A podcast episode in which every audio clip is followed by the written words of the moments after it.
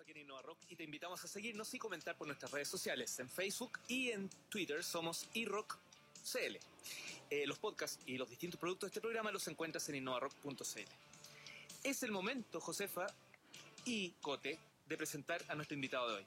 Si ustedes juntan el mundo financiero con la tecnología, descubren el planeta FinTech. ¿Es una amenaza para la banca tradicional?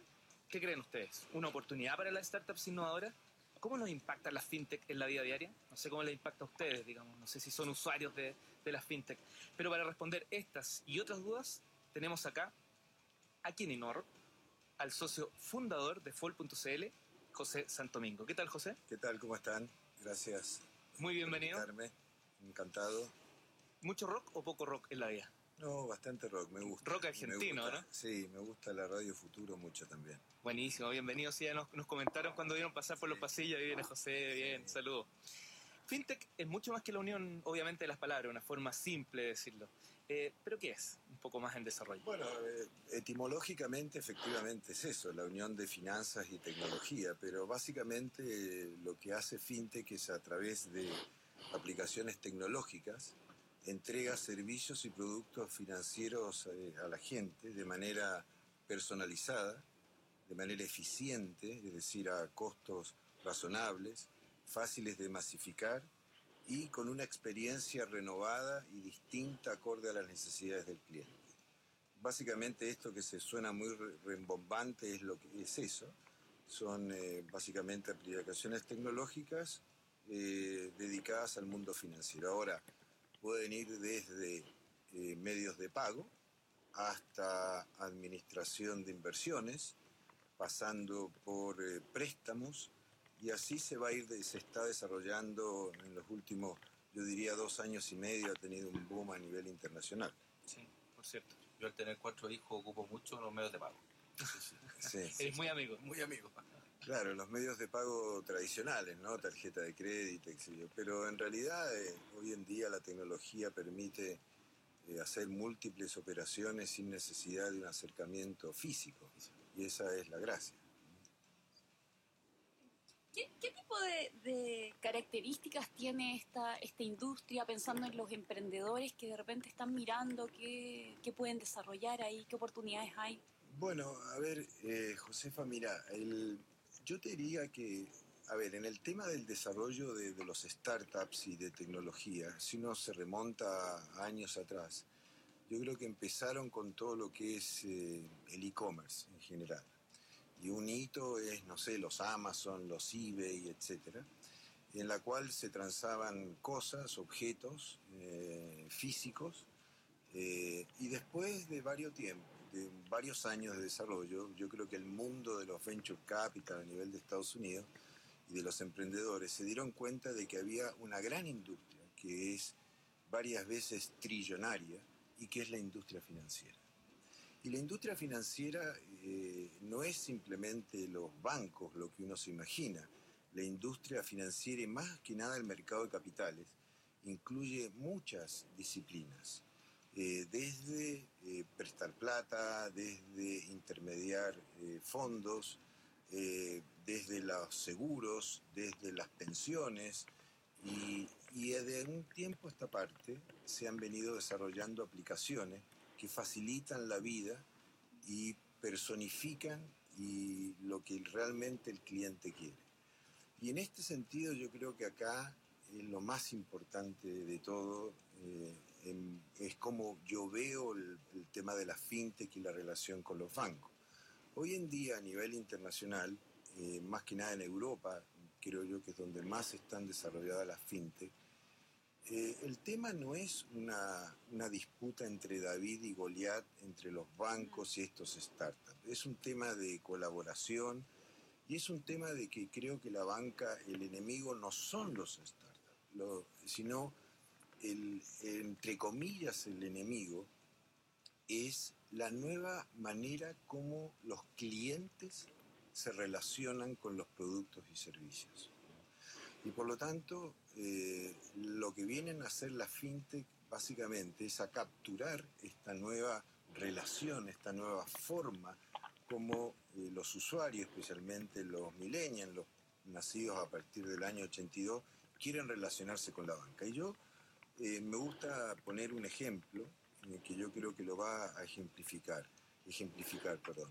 Eh, si uno se recuerda hace 10, 20 años atrás, eh, cuando uno quería comprarse un par de zapatos, ¿qué, qué es lo que hacía? Bueno, iba a una gran tienda o a un mall. Y ahí compraba, quería un zapato negro, y por lo tanto compraba el zapato que había. Había tal modelo, obviamente, y compraba lo que había disponible. Hoy, en general, eh, la gente que está más este, conectada a la tecnología dice, mira, yo quiero tal modelo de zapato específico. Claro.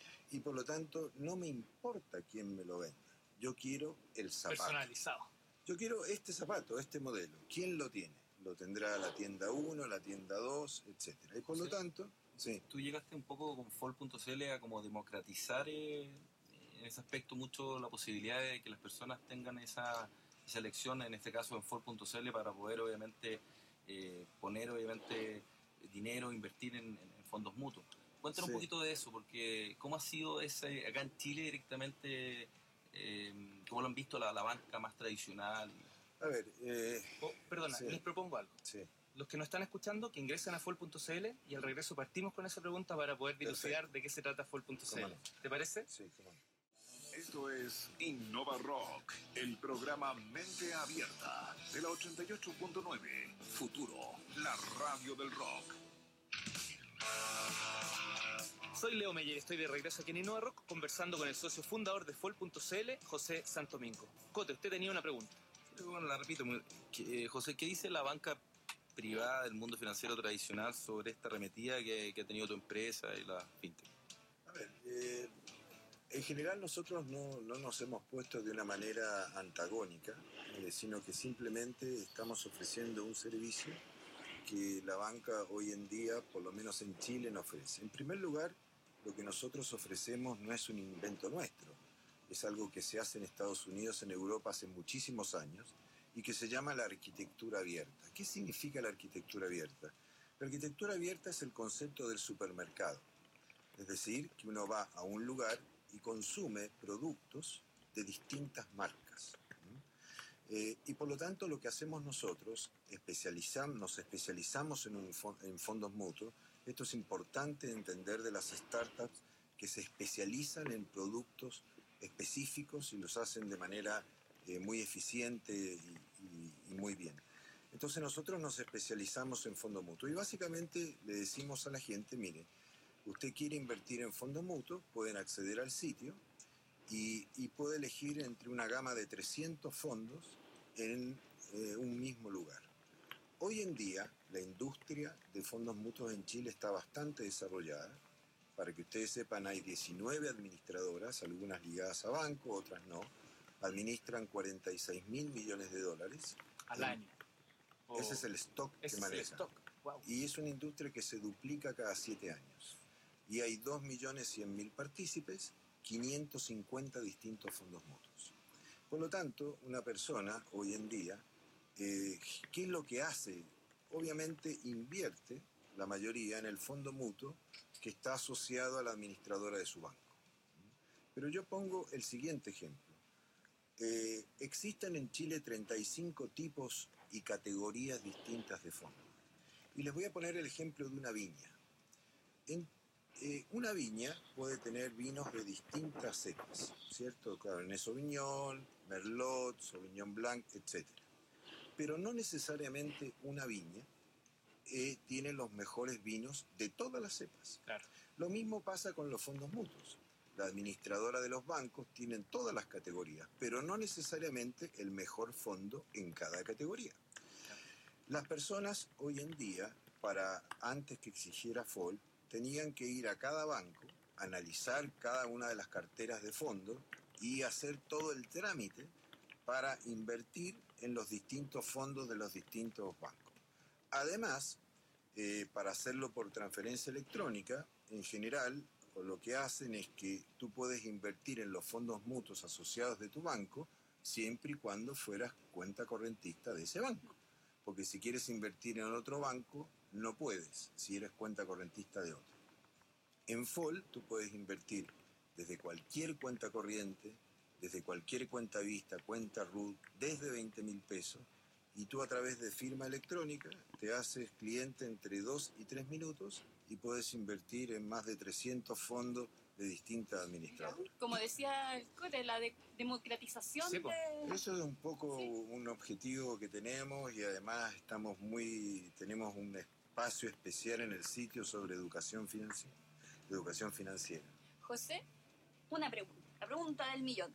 ¿La actual regulación chilena favorece o dificulta el desarrollo de la industria fintech? A ver, en algunos aspectos, a ver, yo creo que la regulación financiera eh, va mucho más atrás, eh, mucho más tardía que lo que avanzan los negocios, especialmente en esta era tecnológica. Ahora, regulación financiera tiene que existir, Claro. ¿ok? El punto acá central es, los bancos van a seguir existiendo. ¿m? ¿Por qué? Porque básicamente, ¿qué es un banco? Al final, resumiéndolo todo, la única diferencia que hay entre un banco y el resto de los partícipes es que el banco puede captar dinero de público. Es la única diferencia. Todo el resto que hace un banco lo puede hacer cualquier otra entidad. Pero este, este efecto de captar dinero de público, por lo que tiene lo que se llama el multiplicador monetario, esta creación de dinero que hacen los bancos, hace necesario que estén regulados. Ahora, ¿qué es lo que ha pasado eh, en- últimamente? Que han empezado a surgir distintas eh, startups y fintech que lo que hacen es ofrecer servicios eh, que no necesariamente son de captar dinero de público, sino de intermediación de valores, de hasta seguros, hasta ofrecer este, préstamos y demás. Entonces, yo creo que para contestar tu pregunta, la regulación es necesaria, yo creo que está atrasada, y te voy a poner un ejemplo. Hoy en Europa lo que se está debatiendo es que las autoridades europeas están obligando a los bancos a compartir la información de sus clientes con la fintech. Porque yo te voy a entregar un concepto. Cuando tú tienes cuenta en un banco, ¿quién es el dueño de los datos? Claro, ahí hay un- Claro, el banco. No, eres tú. Sí, pues son tus datos. Mm. tus sus datos. Tú eres la dueña de los movimientos. Entonces, tú perfectamente podrías decirle al banco, mire banco, yo quiero que usted mis datos se los entregue a otra persona. Entonces, lamentablemente, yo lo entiendo, ¿eh? los bancos protegen este patrimonio que es toda la, este, la información de sus clientes, pero en definitiva lo que están haciendo en Europa es decirle, mire señor, usted ahora va a través de una API, de una aplicación, eh, tiene la obligación de entregarle los datos que las personas quieren eh, a- y así generar distintos negocios. Ese es uno de muchos ejemplos. José, vas a estar presente en la Feria de la Innovación. Sí, claro. ¿Qué vas a decir ahí? ¿De quién, ¿En qué nos vas a ilustrar? Va- Son 20 minutos, entiendo. Sí, vas a eh, básicamente lo que voy a exponer es la experiencia de FOL, eh, qué es lo que hace, cómo lo construimos, eh, cuáles son lo que realmente nos ha motivado y cómo ha sido la experiencia nuestra en lo que se refiere a esta aplicación de fondos. Ahora, eh, a mí, si tengo un minuto, me gustaría eh, aclarar un poco cómo hace una persona para invertir en la plataforma, ¿cierto? Tiene tres maneras de hacerlo. Una es un- una suerte de hágalo por usted mismo. Es decir, la, una persona ingresa eh, y por lo tanto con las funcionalidades que tiene la plataforma, elige uno o más fondos. Tiene ranking, comparación, búsquedas, puede simular, etc. La otra alternativa es una recomendación. Nosotros tenemos un software que a partir del perfil de riesgo del inversionista y del plazo que invierte, se recomiendan cinco fondos eh, que eh, a través de un modelo propietario elaboramos y comparamos cuál es el mejor fondo de cada tipo y categoría y te recomendamos de acuerdo a tu perfil de riesgo. Y la tercera alternativa, nosotros creamos una, una suerte de red social que se llama Fall Connect, en la cual tú puedes ver lo que otros inversionistas invierten. Tú puedes copiar las carteras Buenísimo. de otros no- El que inversionistas. no sabe sigue a- al que Claro, tú puedes seguir a cualquiera. Eh, obviamente nosotros nunca divulgamos los montos, No, claro. sino los porcentajes que está invertido, que para efectos de rentabilidad es lo mismo. Y tú puedes seguir a quien quieras. Ya regresaron en InnovaRock para seguir conversando con el socio fundador de Fol.cl acerca de la fintech, José Santomingo. Y ya estamos de regreso aquí en InnovaRock, prendidísimos con la conversa, se nos ha pasado mucho tiempo y no quiero perder más tiempo, así que, Don Coto, usted tenía una pregunta de irnos al corte, conversando con José Sí, pues, de Santomingo, quien es socio fundador de Fol.cl. Fuera de micrófono estábamos hablando de que tú empezaste a emprender eh, después de los 50, eh, sin arito. Así es. Sí. Pero roqueando. Sí, rockeando. El- a ver, eh, cuando en mi último trabajo, después de 30 años, dije, bueno, quiero hacer algo, algo propio, y creía que tenía que ser algo vinculado a lo que uno sabía, que es un- el único capital realmente que uno cuenta es la experiencia y el conocimiento que uno acumula a través del tiempo. Y por lo tanto, dije, voy a hacer algo de eh, vinculado al mundo de las inversiones No. eh, vinculado al mundo de las inversiones, que era el mundo que yo conocía. Eh, y por lo tanto de ahí surge FOL. Eh, ahora, ¿cuál era el tema? Porque independientemente de lo que uno pueda querer hacer, era cuál es el problema que uno venía a resolver. Y mi experiencia siempre, eh, mi experiencia me decía de que la calidad y cantidad de información que recibía una persona era producto o era, eh, perdón, más que producto, relacionado al monto que uno invertía.